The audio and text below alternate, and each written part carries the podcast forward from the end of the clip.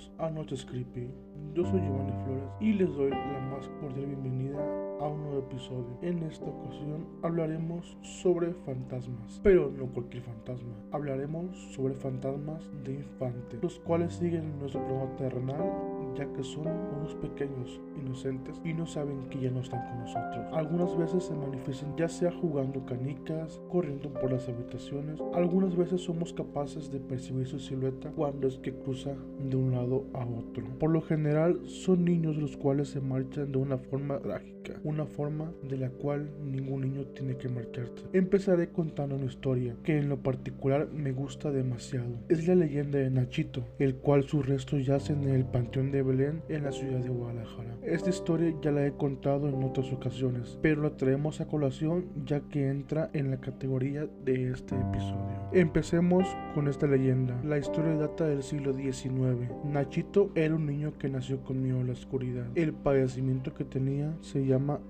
nictofobia. Nictofobia es una fobia caracterizada por un miedo irracional a la noche o la oscuridad, generada por una percepción distorsionada del cerebro que hace que piense que lo que podría pasar en la oscuridad también se conoce como escotofobia o sencillamente miedo a la oscuridad. Según cuentan los residentes de Jalisco, Ignacio Torres Altamirano, conocido como Nachito, nació con una fobia a la oscuridad y no podía dormir por las noches, salvo le colocaban antorchas en su recámara. Pero en una ocasión las luces se apagaron y al pequeño le dio un infarto fulminante. La muerte ocurrió el 24 de mayo de 1882 y fue la madre quien se dio cuenta del deceso. Nacho fue enterrado en el Panteón de Belén en Jalisco y al día siguiente el ataúd apareció fuera de la tumba. Luego de avisar a las autoridades y a los padres del niño, el sepulturero lo volvió a enterrar. Pero al día siguiente nuevamente halló el ataúd fuera de la tumba. El hecho se repitió durante 10 días. La gente comentaba que Nachito tenía mal del diablo o que la tierra no lo quería. También gente decía que el pequeño no descansaba en paz por miedo a la oscuridad. Los padres decidieron construir un ataúd de piedra y ubicarlo sobre la tumba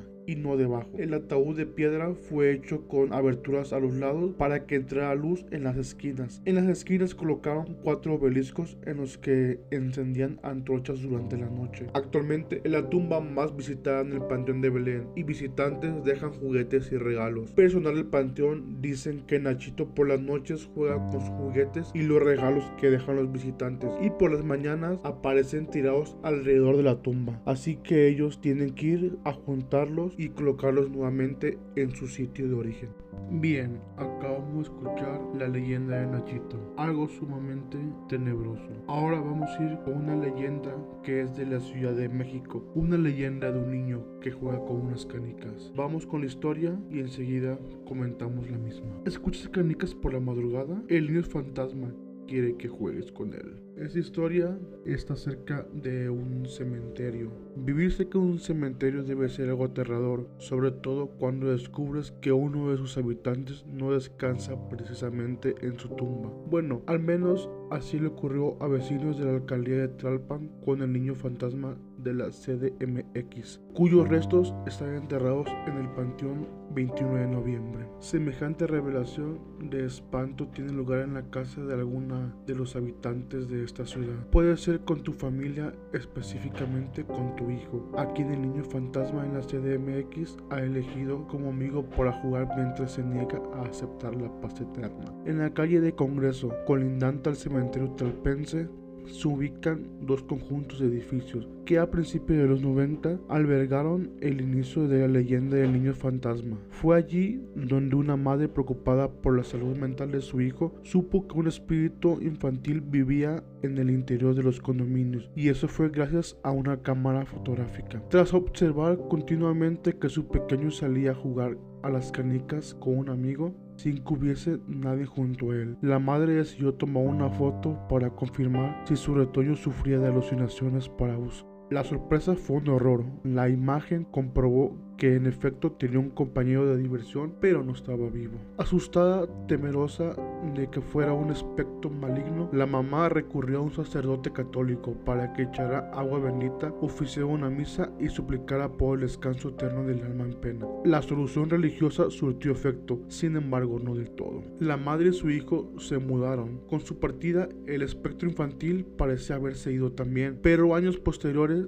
cinco años para ser exactos, reapareció de otra manera. Por las madrugadas, inquilinos de los departamentos escuchaban intensos ruidos de canicas en los pasillos de los edificios. Se despertaban y levantaban molestos para callar a quien hacía semejante escándalo, para ponerse a jugar a altas horas de la noche. No había nada ni nadie, salvo el ruido que en realidad provenía de otra parte. Irritado por la desesperación, uno de los vecinos tomó la iniciativa de seguir el sonido de las canicas. Conforme caminó y abandonó su edificio, poco a poco fue dándose cuenta de que el origen era la calle. Inquieto por allá el sitio exacto en el que hacía el ruido, emprendió marcha hasta que encontró canicas tiradas frente a la puerta del Panteón 21 de noviembre. De repente oyó una risa infantil burlona, volteó hacia sus espaldas y vio correr a un niño con dirección a la calle de Congreso o mejor dicho, un rumbo a los edificios, aturdido, nervioso. El vecino volvió a su departamento para intentar dormir, algo que no pudo lograr por la impresión de lo sucedido. Al amanecer, cuando quiso despertar a su hijo para llevarlo a la escuela, encontró decenas de canicas tiradas en el cuarto de la recámara. El niño fantasma en la Ciudad de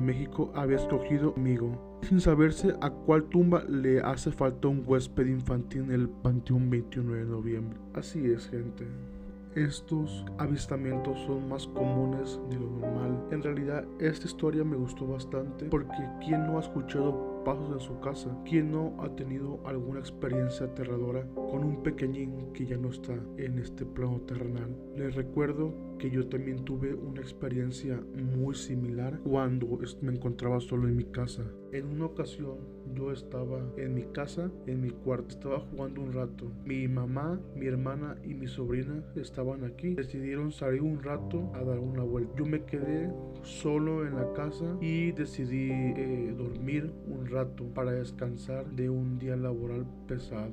Yo dormí un rato, me dormí con la cabeza frente que es lo que dicen que no duermas así, de esa manera, porque puedes soñar feo o tener alguna experiencia como la parálisis del sueño. Eso más que nada me lo contaba mucho mi madre cuando era pequeño y esa vez lo comprobé. Esa vez yo estaba durmiendo, escuché un ruido a lo lejos, abrí los ojos y una silueta pequeña estaba postrada frente de mi cama. Alcancé a ver cuando se dio cuenta de que la observé, salió corriendo hacia la sala. Para eso yo tenía mi puerta abierta, para que entrara un poco de ventilación. Salió corriendo hacia la sala y se escondió tras un sofá que tenemos ahí a la vuelta de mi puerta. Yo sorprendido no como que no había captado lo que había pasado. Y dije eh, seguramente es una de mis sobrinas que me estaba viendo dormir y cuando me desperté salió corriendo. Pero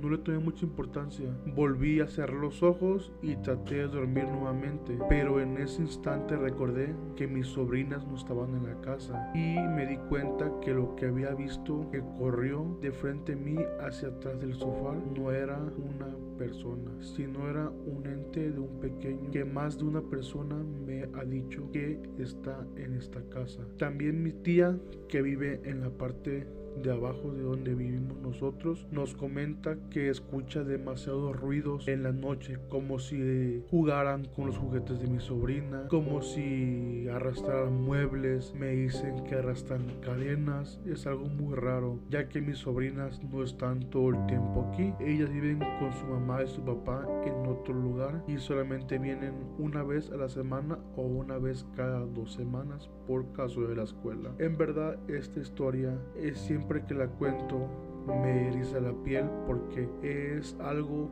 que yo no estaba acostumbrado a que me pasaran como cosas paranormales. Hace poco cuando empecé ya a hacer este tipo de contenido, como que he tenido un poquito más de contacto con estas con estas manifestaciones y la verdad no tengo miedo. Hace poco me dijo mi sobrina que la muñeca que tiene de trapo se, se mueve, hace cosas y por eso decidí ponerla en el episodio pasado atrás de mi, de mi cámara y ya vieron el resultado.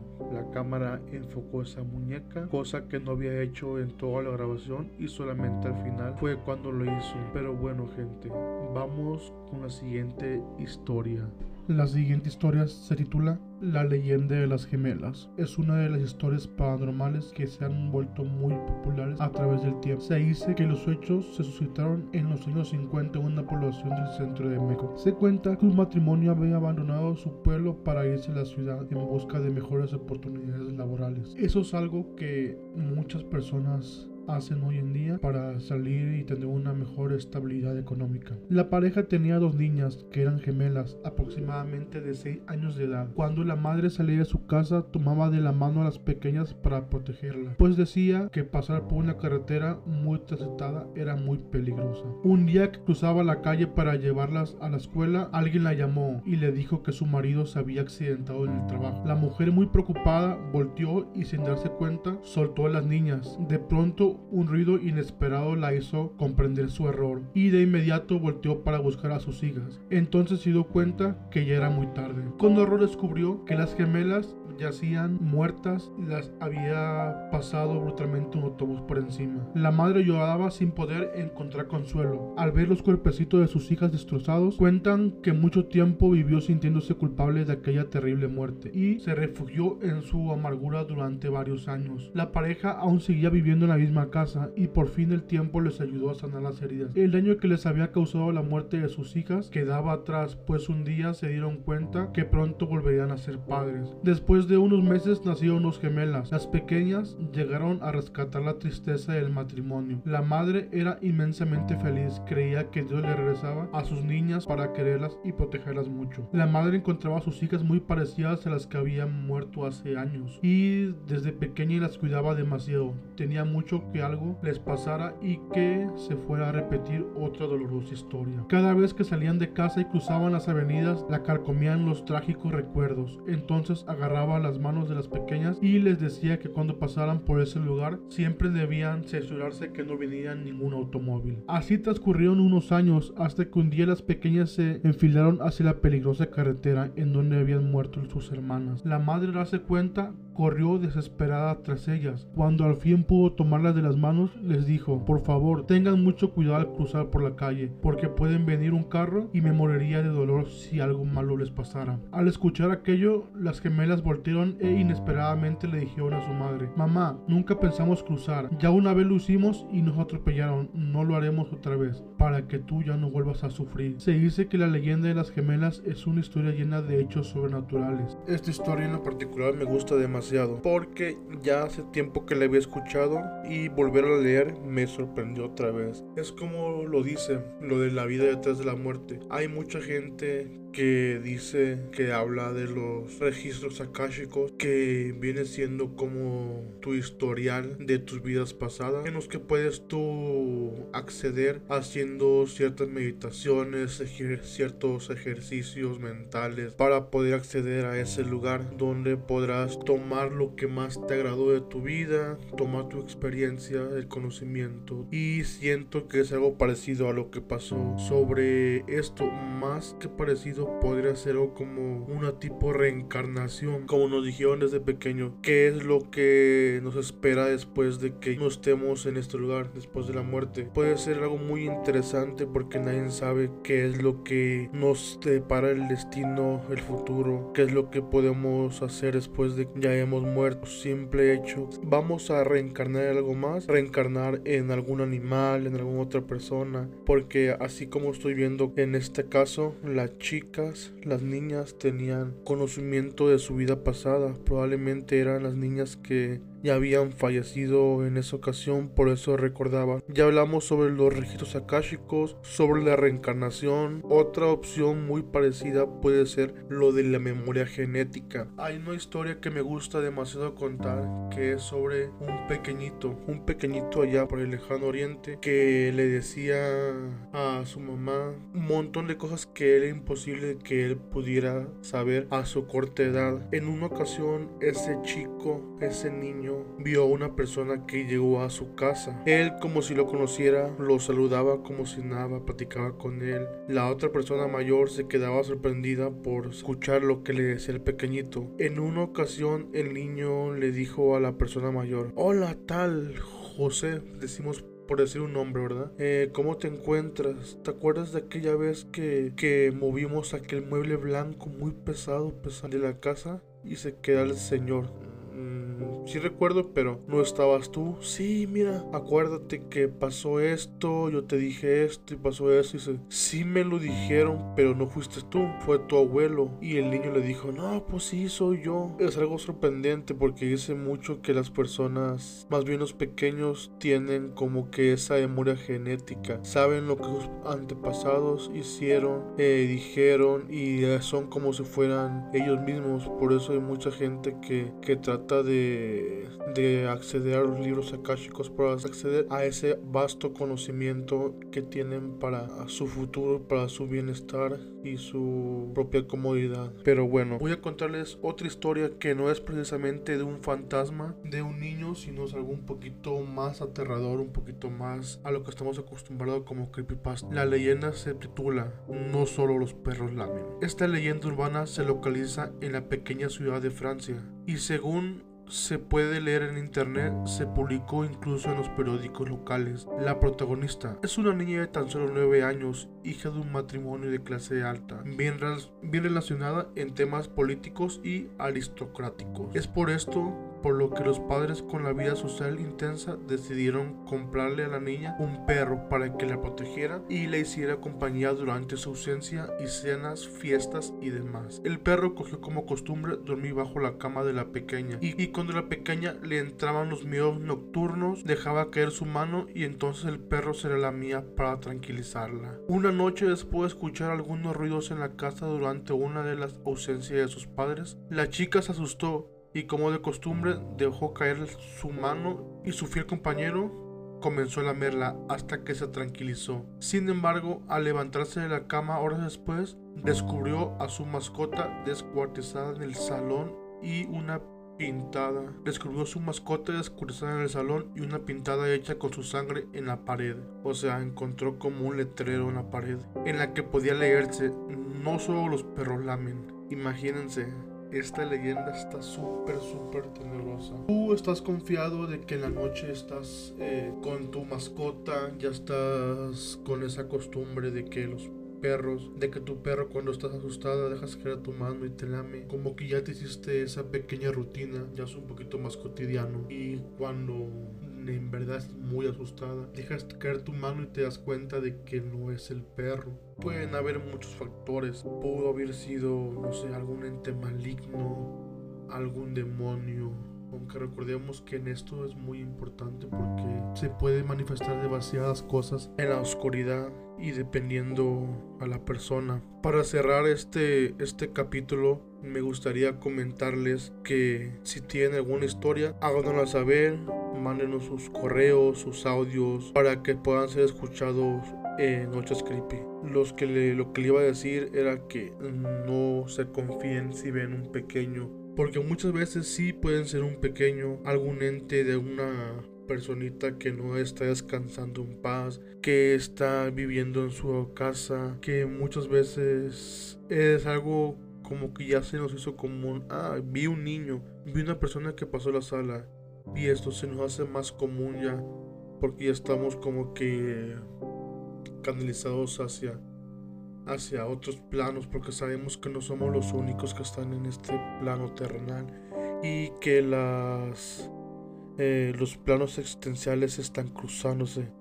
Se podría decir la primera, segunda, tercera y cuarta dimensión y todas las que existan estamos entrelazadas eh, se puede decir, es eso como ya ahorita Marvel lo está llevando al cine con el multiverso, que es por ejemplo que vemos a alguien pequeño o vemos alguna sombra, es cuando las líneas temporales se cruzan y podemos llegar a ver ese tipo de manifestaciones como la gente sombra.